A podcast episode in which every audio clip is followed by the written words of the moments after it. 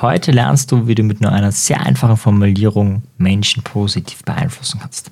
Im ersten Fallbeispiel widmen wir uns um einen Coaching-Fall, wo diese Technik eine Brückenbaufunktion gewährt hat von einem sehr destruktiven Muster hin zu einem sehr konstruktiven Muster. Psychologie der Worte von Marian Zefferer. Bin in einem Coaching und die Person mir gegenüber macht sich so richtig gut fertig. Also die ist richtig Meisterin darin, sich fertig zu machen. Sie sagt zu sich selbst, wie dick sie nicht ist, wie fett sie nicht ist, wie schlecht sie nicht aussieht ähm, und auch generell, wie blöd sie manche Sachen nicht macht. Und das sind noch sehr nett formulierte Formulierungen, die sie gesagt hat. Da kam noch einiges Schlimmeres auf. Und dann habe ich mich sie mal gefragt, ja, welche Seite in ihr das dann zu ihr sagt. Und später habe ich sie dann auch gefragt, ähm, nachdem sie die Seite benannt hat, welche positive Absicht denn diese Seite verfolgt. Und in dem Moment habe ich dieses Muster schon zweimal benutzt. Das heißt, du merkst schon, es ist ein sehr, ähm, nicht sehr auffälliges Muster, es ist ein sehr einfaches Muster. Vielleicht kurz für die, die jetzt neu dabei sind in diesem Podcast, die den vielleicht gerade erst abonniert haben und noch nicht alle Folgen gehört haben oder nicht, nicht so viele. In der Folge 11 geht es ums Seitenmodell und das ist unter anderem etwas, was wir hier gemacht haben. Aber darum soll es nicht gehen sondern es geht um eine sogenannte Präsupposition. Man könnte auch sagen eine Vorannahme. Und genau das habe ich hier gemacht. Das heißt, ich habe zu ihr gesagt, äh, welche Seite ist denn dafür verantwortlich? Und da ist die Vorannahme drinnen, dass nicht sie dafür verantwortlich ist, dass sie so schlecht mit sich redet, sondern es ist nur in Anführungszeichen eine Seite in ihr, die dafür verantwortlich ist. Warum bereits das sehr wirksam ist, wie gesagt, erkläre ich in Folge 11. Und danach habe ich noch gesagt, welche positive Absicht diese Seite hat.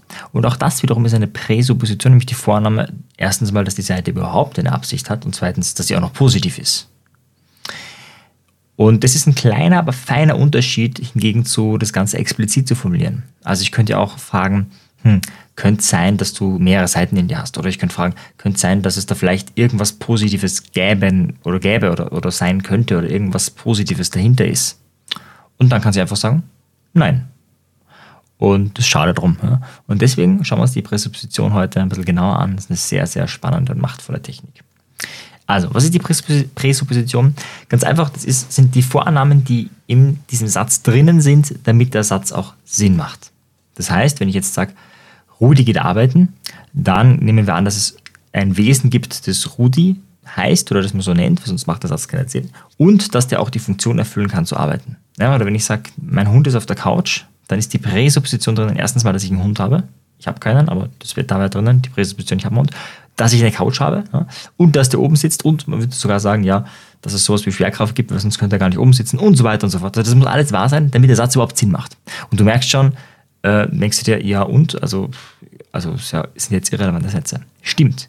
Bei fast, also du hast in jedem Satz viele Präsuppositionen drinnen und die sind fast alle irrelevant für uns. Aber du kannst natürlich auch Präsuppositionen nutzen, um positiv zu beeinflussen, wie zum Beispiel eben hier, welche positive Absicht steckt dahinter. Ja, und nicht zu fragen, könnte sein, dass es vielleicht auch irgendwas Positives gibt. Ja, dann kann die Person sagen, nee, gibt es nicht.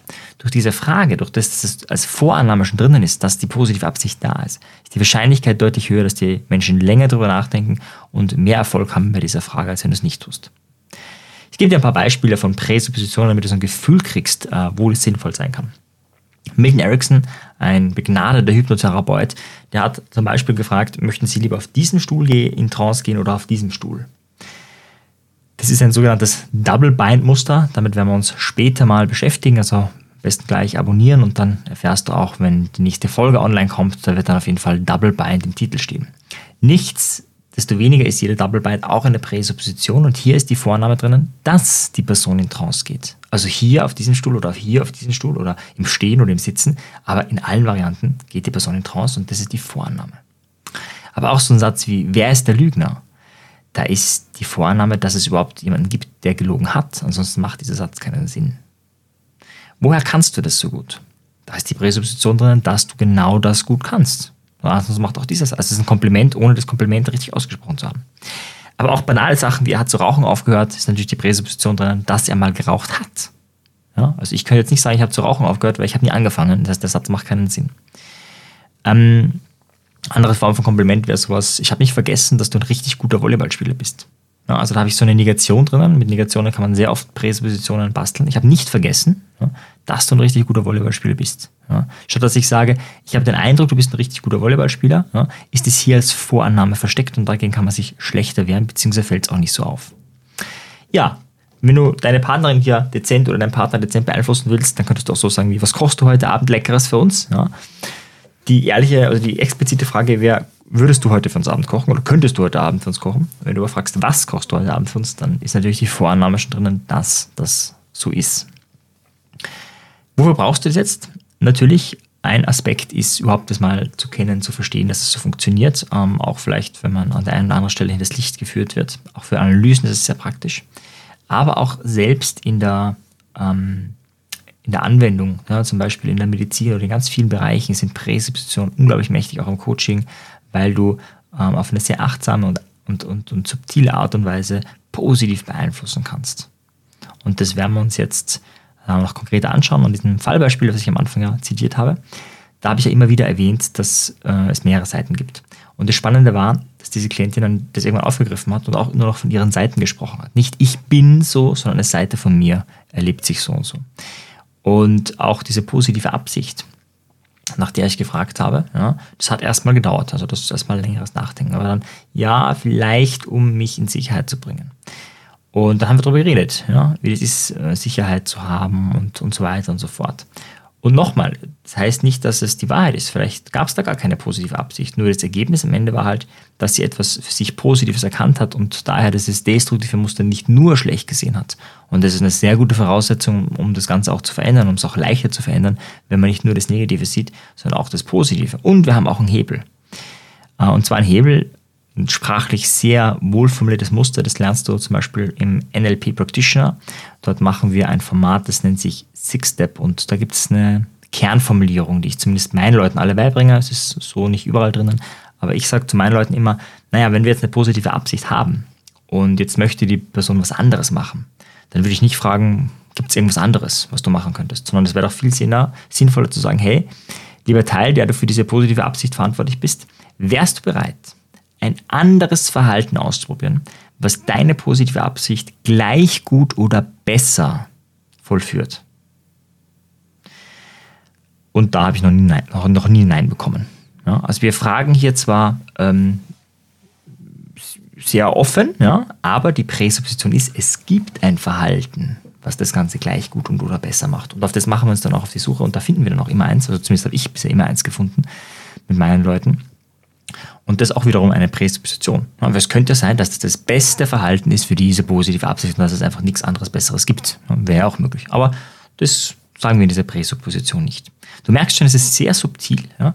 Das braucht auch ein bisschen Übung, es braucht auch ein bisschen ja, ähm, Aufmerksamkeit darauf, dass wir dieses Muster in uns haben. Und das wird dann auch später in die Übungssektion reinkommen. Und da würde ich sagen, gehen wir gleich mal zu den Praxistipps.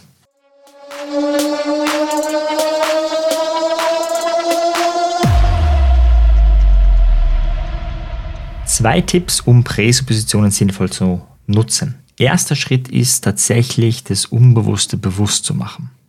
Also, wenn du das nächste Mal diesen Podcast hörst, dann hör einmal mit Fokus auf Präsuppositionen. Welche Aussagen von mir enthalten eine Präsupposition, wo du vielleicht denkst, hey, das könnte auch ganz anders sein oder das stimmt ja gar nicht oder weiß nicht, ob das so ist. Die Aussage übrigens, dass du das nächste Mal diesen Podcast hörst, ist auch bereits eine Präsupposition. Ja? Also ehrlicherweise müsste man sagen, vielleicht hörst du irgendwann mal diesen Podcast und wenn dem so wäre, dann könntest du. Aber ich habe gesagt, wenn du das nächste Mal diesen Podcast hörst, da ist die Präsposition drinnen, dass du es bereits tust. Also auch das, wenn dir das nicht aufgefallen ist, du merkst, es geht sehr schnell. So eine Präsposition ist schnell bald da. Wenn du das gemacht hast, kommen wir zum zweiten Schritt.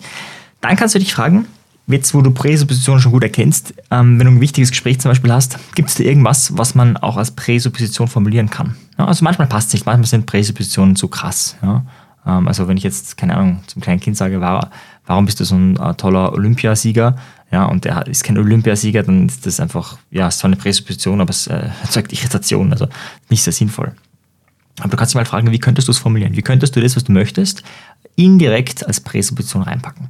Und das ist gar nicht so leicht, wenn man da neu ist, deswegen lade ich dich ein, diskutiere das gerne mit Freunden, mit Kollegen, mit anderen. Es ist wahnsinnig hilfreich, wenn man da so gemeinsam ein bisschen überlegt, was wäre denn da eine passende Präsupposition? Was ist denn eine Präsupposition, die hier wirklich zieldienlich ist?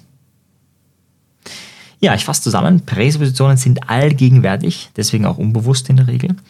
Und mit dem Begriff ist gemeint, dass wir etwas als wahr voraussetzen. Ja, und wenn der andere nicht näher darauf eingeht, naja, dann stimmt er indirekt auch zu. Zumindest ist es oft die Wirkung. Und deswegen ist es sehr, sehr machtvoll. Positiv genutzt kann es zum Beispiel bedeuten, ähm, dass du fragst, was ist die positive Absicht von deinem Kollegen? Und dieser Kollege nervt dich, aber dadurch, dass du diese Frage dir stellst, entdeckst du auch irgendwas Positives daran und auf einmal ja, gehst du positiv auf deinen Kollegen zu, obwohl er oft nervt, ja, siehst du dann auch irgendwie das Sinnvolle dahinter und auf einmal ärgert er dich weniger. Nur durch diese eine Frage, was ist die positive Absicht von deinem Kollegen? Ja, und drittens ist es so, dass du zwei Möglichkeiten hast, das zu üben. Der erste Schritt empfehle ich, mal bewusst darauf zu achten, zum Beispiel im nächsten Podcast oder in der Ausbildung oder wenn du mit Leuten sprichst. Und erst dann im zweiten Schritt sinnvolle Sätze zu kreieren. Ja, wenn dich das mehr interessiert, dann lade ich dich ein zur NLP Practitioner Ausbildung. Ich habe es unten auch verlinkt, da findest du ganz viele Möglichkeiten, diese Ausbildung zu machen mit mir oder auch mit Kollegen äh, von mir. Und dort ist es so, dass wir uns mehrere Tage mit Sprachmustern beschäftigen, unter anderem mit der Präsupposition, aber auch mit vielen Dutzenden weiteren Sprachmustern, wo es darum geht, ja, erstens mal die Realität zu dekonstruieren, wo es darum geht, ähm, besser Fragen stellen zu können, wo es darum geht, ähm, zum Beispiel auch subtile Manipulation zu entdecken, zu dekonstruieren, aber auch selber wiederum mehr in die Eigenverantwortung zu kommen und selbst mehr Einfluss auf sich und andere Menschen zu haben. Wenn dich das interessiert, da ist natürlich noch viel mehr drin in diesem Paket. Es ist in den Show Notes verlinkt. Du kannst auch einfach mal NLP Practitioner Marian Zeffer eingeben, dann findest du es genauso. In diesem Sinne, bis zum nächsten Mal. Ciao dir. Tschüss. Wenn dir die Folge gefallen hat, dann abonniere doch direkt diesen Podcast oder noch besser, empfehle ihn Freunden, diskutiere mit ihnen, damit du auf einer viel tieferen Ebene lernst. Wenn du keine Folge mehr verpassen möchtest, dann schau doch auf meinem persönlichen Telegram-Kanal t.me slash Selbstbeeinflussung vorbei.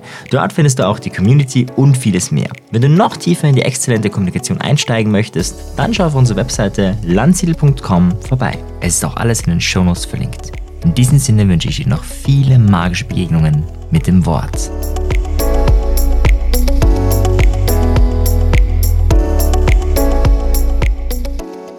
In der nächsten Folge geht es um eine meiner absoluten Lieblingstechniken. Mit dieser Technik kannst du Probleme vorwegnehmen. Du kannst Vorträge besser gestalten. Du kannst, wenn du weißt, da wird etwas Schlechtes passieren, bewirken, dass Leute das dann trotzdem als positiv sehen, dass du selber als positiv siehst. Das ist eine meiner absoluten Lieblingstechniken im Training und im Coaching. Also am besten gleich abonnieren und dabei bleiben.